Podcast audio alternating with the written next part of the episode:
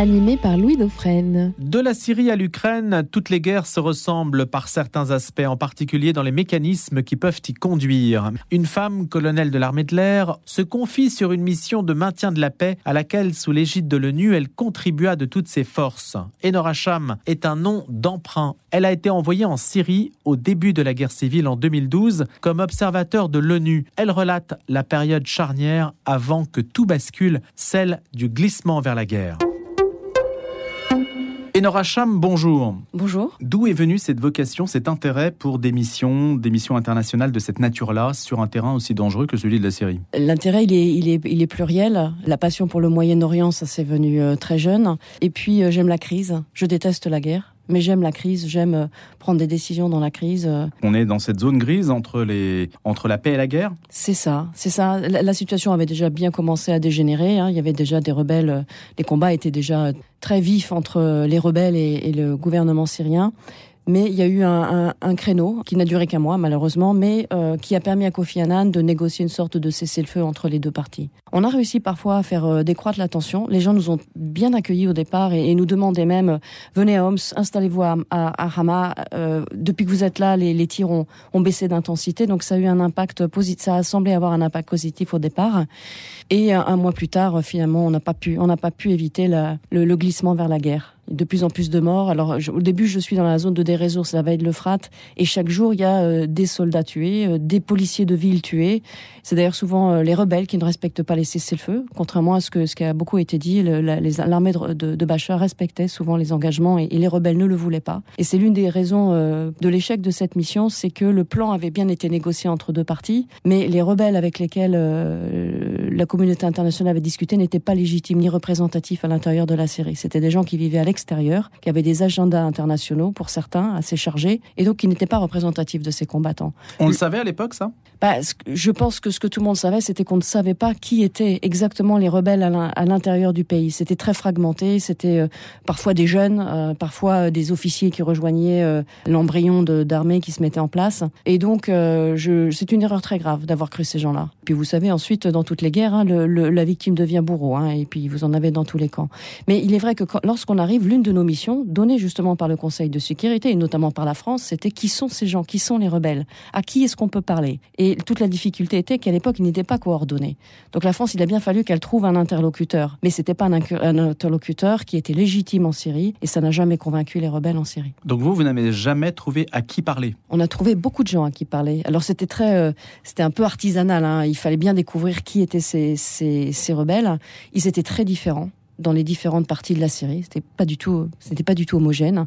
Euh, donc au début, c'est dans la vallée de l'Euphrate, c'est un certain type de rebelles. Je, décris de quelle façon ils sont assez fascinants de, de, courage. Ce sont des jeunes euh, officiers qui désertent, qui encadrent d'autres d'autres jeunes. C'était assez assez impressionnant. Et puis en Syrie centrale, mon collègue russe d'ailleurs fait les mêmes constatations. Immédiatement, il me dit euh, en Syrie centrale, ils sont déjà, ils sont là, c'est plus du tout le même ADN. Il y a des islamistes, il y a dedans.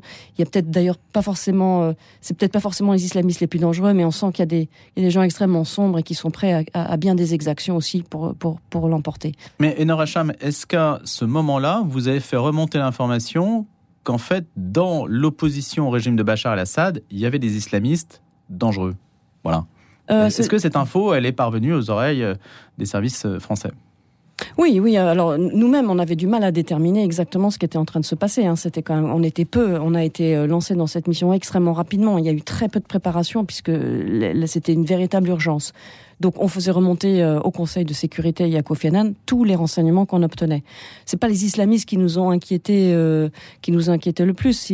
je me souviens très bien à Homs, on discutait avec des, rebelles qui n'étaient pas du tout islamistes et qui disaient très clairement nous ne respecterons pas les, cessez-le-feu parce que nous n'avons pas intérêt. Nous sommes en train de nous constituer et si je, si moi, euh, chef de Katiba local, je dis je vais, je vais appliquer le cessez-le-feu, je vais être discrédité, j'arriverai pas à coordonner mes gens.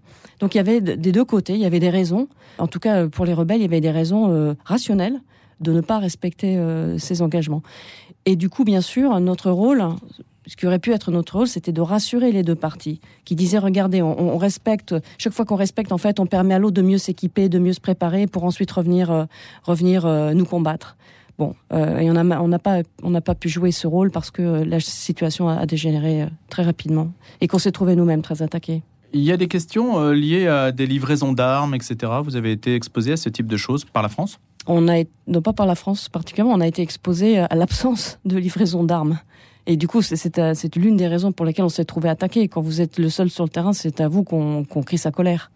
Et donc les, rebelles euh, vraiment criaient leur colère d'être désarmés euh, et nous m'ont prévenu plusieurs fois, euh, les yeux dans les yeux, si nous n'avons pas d'armes, si nous ne recevons pas d'armes de la communauté internationale, on ira le chercher, c'est le diable. Est-ce que tu sais qui est le diable? Il arrive, il arrive d'Irak et c'était Al-Qaïda. Donc il fallait livrer des armes pour que le diable n'en livra point. Oh, c'est pas en une seconde comme ça, une phrase lapidaire qui peut répondre à ce non, genre mais Est-ce que c'est l'idée? Je pense qu'on aurait pu beaucoup mieux protéger les populations. Euh, je ne suis pas tout à fait sûr que la livraison d'armes par, euh, par milliard ou de, de, de tonnes ou de palettes règle une guerre. L'idéal serait été de tout de suite, tout de suite, le plus rapidement possible, arriver à une stabilisation et avoir une force qui, s'interpose en fait et de mieux protéger les populations avec possiblement euh, euh, des zones d'exclusion aérienne dans certains endroits. C'était, c'était, je pense qu'il y avait des choses à faire. Bah, au départ, c'est ce qu'on pensait. En tout cas, si l'ONU pouvait intervenir quelque part, c'était bien là pour essayer de protéger précisément les populations. Avoir en fait une zone tampon du type euh, du Sud Liban où vous vous étiez déjà retrouvé. Ce qui a manqué à mon avis, et là c'est, c'est pas la France qui est responsable, c'est euh, et ce qu'il a manqué sur le terrain, c'était de rassurer les populations, de prendre en compte la souffrance des populations et notamment l'absence des grandes agences de l'ONU, l'UNHCR, le, le, programme alimentaire, oui, le, PAM, le Programme alimentaire mondial, euh, pour euh, soutenir la population. Euh, voilà. Une, intervention étrangère aurait eu sans doute une conséquence, mais ça ne se discute pas en, quelques phrases, c'est bien plus complexe que ça, mais elle aurait eu une conséquence, c'est qu'elle aurait continué à accélérer le, les défections de soldats et de militaires syriens. Beaucoup sont restés par terreur de ce qui arriverait à leur famille s'ils désertaient et s'ils rejoignaient les rangs des, rebelles. Quand vous avez votre mère qui va se faire couper les doigts au sécateur, euh, quand vous avez vu votre frère euh, les genoux percés à la perceuse parce que vous-même vous avez déserté, vous, vous rendez bien compte que ça, ça, a tout à fait asséché à un moment les, défections. Si ces gens-là avaient été rassurés, si ces militaires, notamment les appelés, avaient été rassurés, je pense qu'ils auraient massivement, pour certains, quitté les rangs. Initialement, ils ne voulaient pas tirer de toute façon sur, leur, sur la population. Donc ils sont restés dans l'armée du régime par peur d'être euh, maltraités par ce régime ou de voir leur famille subir des, des tortures épouvantables. Oui, oui, beaucoup, oui. L'absence d'intervention euh, onusienne, est-ce que ça n'a pas favorisé du coup la Russie quand même, qui, qui a joué un rôle important dans ce conflit? Pas à ce moment-là. Il y a, il y a Daesh, euh, l'État islamique n'apparaît, n'apparaît que deux ans plus tard. Hein. C'est, c'est, à ce moment-là, les Russes font partie de la mission. Euh, j'ai un collègue russe avec lequel je travaille mhm. tout le temps et je m'entends très bien. Alors je crois qu'ils sont pas nombreux, hein. je crois qu'ils sont deux. Mais ils font partie de la mission comme observateurs, on va dire. Il n'y a pas encore cette on sait très bien que les Russes sont les alliés de Bachar et qu'ils ont un accord de défense et qu'il n'y a aucune raison, si Bachar ne les appelle pas au secours, qu'ils ne viennent pas. Mais on ne peut pas imaginer à l'époque le déploiement qu'il y aura ensuite. En tout cas, pas moi. Une femme sur ce terrain, vous êtes la première à avoir joué ce rôle dans le cadre euh, militaire français? Je n'ai pas entendu parler d'une femme qui aurait fait ça avant moi, mais peut-être simplement parce que ça les intéressait pas. Postuler pour des missions de l'ONU, c'était pas forcément euh, très valorisant euh, pour la carrière. Euh. non, parce que bah, ça dépend. Vous dites au contraire qu'elles ont des qualités précisément, les femmes en particulier d'écoute, euh, me semble-t-il. Et donc ces qualités-là, elles permettent peut-être plus que les hommes, je ne sais pas s'il faut en tirer euh, des enseignements, mais en tout cas, euh, elles seront au contraire aptes à la médiation. Oui, les hommes aussi, hein. il ne faut pas non plus mmh. donner aux femmes toutes les qualités d'empathie, les hommes en ont aussi. en ont aussi. Mais c'est vrai que sur le terrain, j'ai pu faire des gestes qui auraient été difficiles à faire pour les hommes. Par exemple toucher les gens, toucher les blessés, avoir des, avoir vraiment de, les, prendre dans mes bras pour certains. Je raconte un épisode où il y a des, des corses ou des couvertures très abîmées et c'est les camarades c'est les soldats qui regardent leurs camarades et qui se disent que peut-être demain ce sera eux. Et donc euh, je, ne sais pas pourquoi, c'est un geste que je, ne prépare pas, mais je caresse euh, ce qui reste des têtes sous les couvertures pour redonner de l'humain, pour redonner un peu de douceur, pour apaiser un peu l'émotion euh, et l'horreur que, vivent leurs camarades autour. Bon, ça, je crois que les hommes ne se permettraient peut-être pas ces gestes. Mais ils ont d'autres qualités de, de, euh, de contact, euh, notamment les, les observateurs euh, jordaniens faisaient un travail considérable de, pour, auprès des populations parce qu'ils comprenaient très très bien les Syriens. Mais il est certain que je pense que j'étais vue à la fois comme une femme et comme une combattante. Donc surtout pas une humanitaire ou une journaliste. Et un statut très particulier, ça vous donne accès aux hommes, aux blessés, aux femmes évidemment. Et, et dans les pays arabes, vous avez accès aux femmes immédiatement, ce que ne peuvent pas faire les hommes. Un occidental est-il perçu comme chrétien? Oui, alors ils savent bien, ils, sont très cultivés, hein, donc ils savent très bien que tous les, tous les occidentaux ne sont pas chrétiens, mais ils considèrent qu'il y a quand même plus de chances qu'ils soient chrétiens, que c'est un peu la religion naturelle de, de l'occidental. Alors ils connaissent aussi très bien nos, enfin notre, notre société en France, notamment euh, beaucoup de gens de, du Maghreb, et, et donc ils, euh, ils, savent aussi qu'il y a toute une partie de la population française qui est, qui est musulmane. Et Nora Cham, euh, comment est-on sélectionné pour ce type de mission? Alors là, c'était le coup anormal. Hein. Euh, normalement, euh, alors une mission euh, d'observateur de casque bleu, la finule, vous êtes sélectionné par votre pays, qui vous prête en fait aux Nations Unies. Là, en l'occurrence, j'étais déjà en poste à New York. Là, c'est une sélection qui avait duré un an. C'est une sélection très longue d'obtenir un poste à New York, évidemment présenté par mon par mon institution. Bon, c'est pas quelque chose qu'on fait tout seul. Puis je l'avais, j'avais remporté cette compétition en fait, cette compétition internationale. Donc d'abord, il fallait gagner le poste à New York. C'est, c'est, j'étais, en tout cas, c'était votre parcours. C'était mon parcours. Et là, c'est un concours de circonstances qui a fait que le général qui, allait prendre le commandement de cette mission euh, a demandé euh, que je puisse euh, l'accompagner. Parce que je connaissais la Syrie en temps de paix et que je, et que je l'aimais d'ailleurs. Donc c'est, c'est, lui qui a fait cette demande qui est tout à fait euh, hors norme. Ça a été, en fait, c'est le Quai d'Orsay finalement qui a demandé ma présence sur le terrain et non pas l'armée française. Et comment donc est-on sélectionné pour savoir si vous êtes apte à aller sur le terrain? Ah bah là, quand on est militaire français, votre votre commandement sait si vous êtes apte ou pas. Vous passez. Bah, il y a la langue déjà quand même. Hein oui, oui, c'est vrai, mais euh, j'avais déjà fait des missions au Moyen-Orient. J'avais déjà vécu plusieurs années au Moyen-Orient. J'étais Moyen-Orient compatible, on va dire. Donc il y avait cette case à cocher déjà quand même.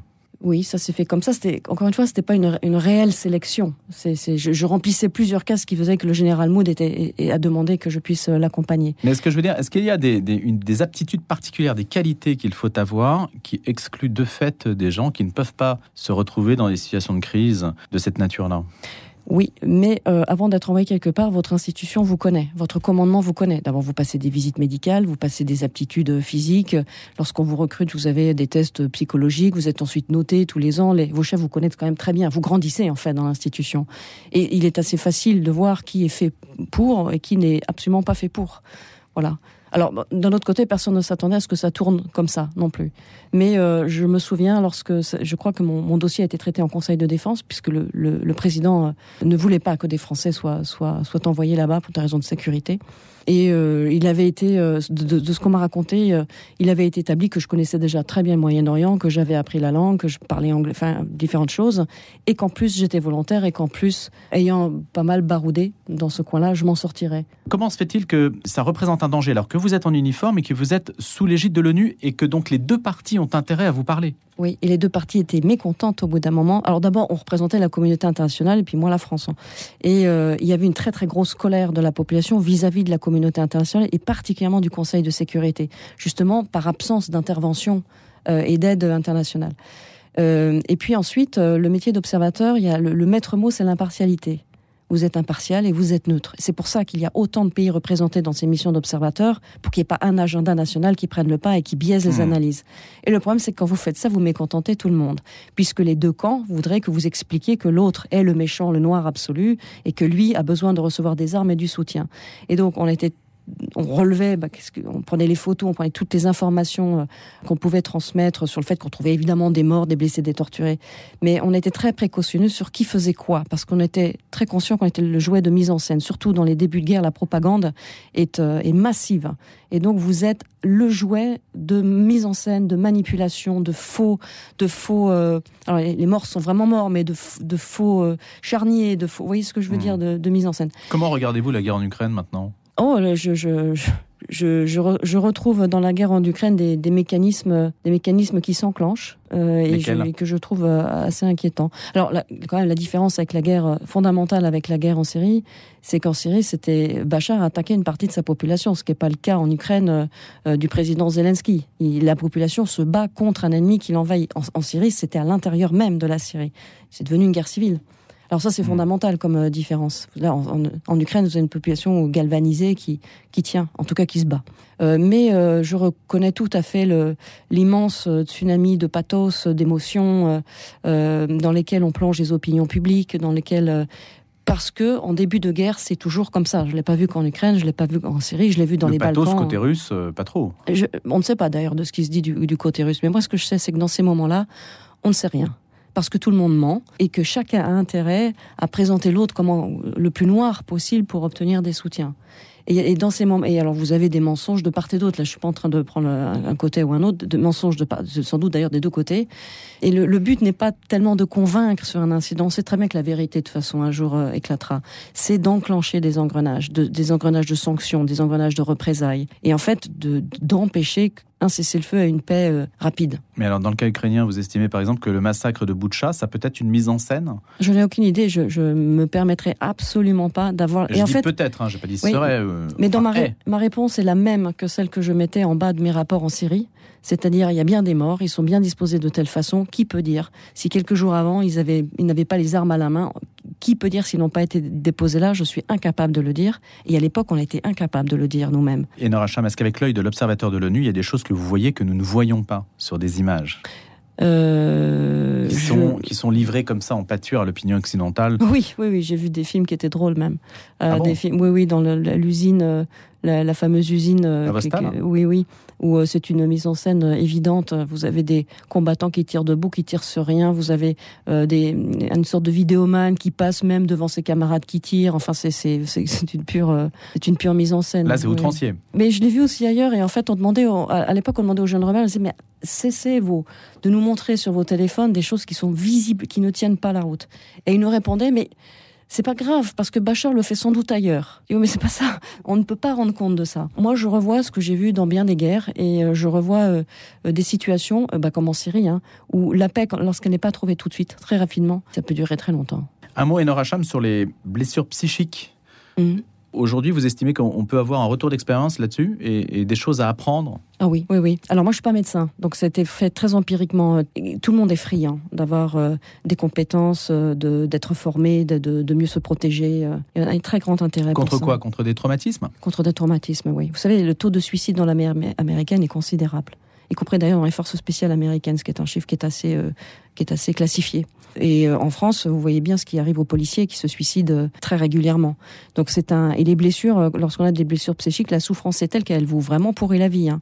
Le, sujet est devenu très important, très traité, très discuté dans les armées et dans toutes les unités un peu exposées. Et la blessure survient quand on voit des morts? Non, je pense que chacun, euh, vous pouvez euh, être un civil, euh, être sur les lieux d'un très grave accident de voiture, vous pouvez être au Bataclan par exemple, et puis garder un traumatisme particulier d'un deuil. Bien sûr. Voilà, vous avez un, cerveau qui vous est donné, et puis ensuite, ben, toute votre vie, vous bâtissez une résilience. Moi, ce que l'image que je donne, n'étant pas médecin, je, ne sais pas mieux l'exprimer, c'est des petits coups de cutter toute votre vie, toute votre vie, et puis il y a parfois un trop, un gros coup de cutter ou, ou un petit mais celui de trop. Et là, ensuite, vous vivez avec un cerveau abîmé qui est malade et qu'il faut aider et qu'il faut soigner avec des, professionnels. Et comment se soigne-t-on? Pour moi, il faut. Euh, d'abord, il y a des méthodes pour se protéger en amont. Mais ensuite, une fois que c'est fait, euh, il y, a des, il y, a des, médecins, des psychiatres qui sont spécialisés dans le traitement de, ces, de cette souffrance. Moi, par exemple, j'ai eu la chance d'être traité alors c'était en Israël avec une méthode qui était une sorte de, de, mélange de diverses thérapies qui a été miraculeuse. Vraiment. Ah bon oui. L'impression que son cerveau fait du bruit en permanence, qui vous fatigue, irritabilité, ce genre de choses. La difficulté, c'est qu'une fois qu'on a admis qu'on a un syndrome post-traumatique, on est extrêmement désemparé.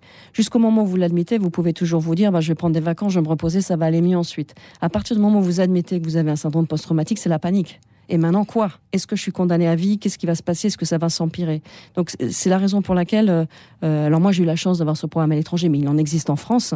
il est très important de demander du soin. Mais en quoi est-il miraculeux? Ah bah parce que je suis passé d'une souffrance à un bien-être euh, qui a duré euh, plusieurs années et qui, dans cette mission en Syrie, m'a doté d'outils psychiques pour me débrouiller et euh, me protéger, avoir des idées qui me correspondaient, qui m'ont énormément protégé. Qu'est-ce qu'on vous a fait faire en fait pour que vous passiez de l'un à l'autre? C'est pas c'est pas tout de suite. Hein. Bah, vous, vous assistez à des séances avec un, un psychiatre qui applique sur vous une thérapie. Et hmm. puis, Mais le but, c'est de parler de ce qu'on a vécu, c'est de se libérer, c'est de vider le cerveau ou au contraire euh, Pas cette méthode-là. Et ce que je sais, c'est que l'armée israélienne avait échoué avec une méthode précédente qui consistait à forcer les soldats à raconter leur traumatisme et ensuite repartir à Gaza, combattre à Gaza, presque dans la foulée. C'était ça, c'est une mauvaise méthode, ça. C'était un peu t'es tombé de cheval, tu remontes vite. Euh, et bah, ça a donné des résultats catastrophiques. Ils ont vraiment, euh, c'était le suraccident en gros.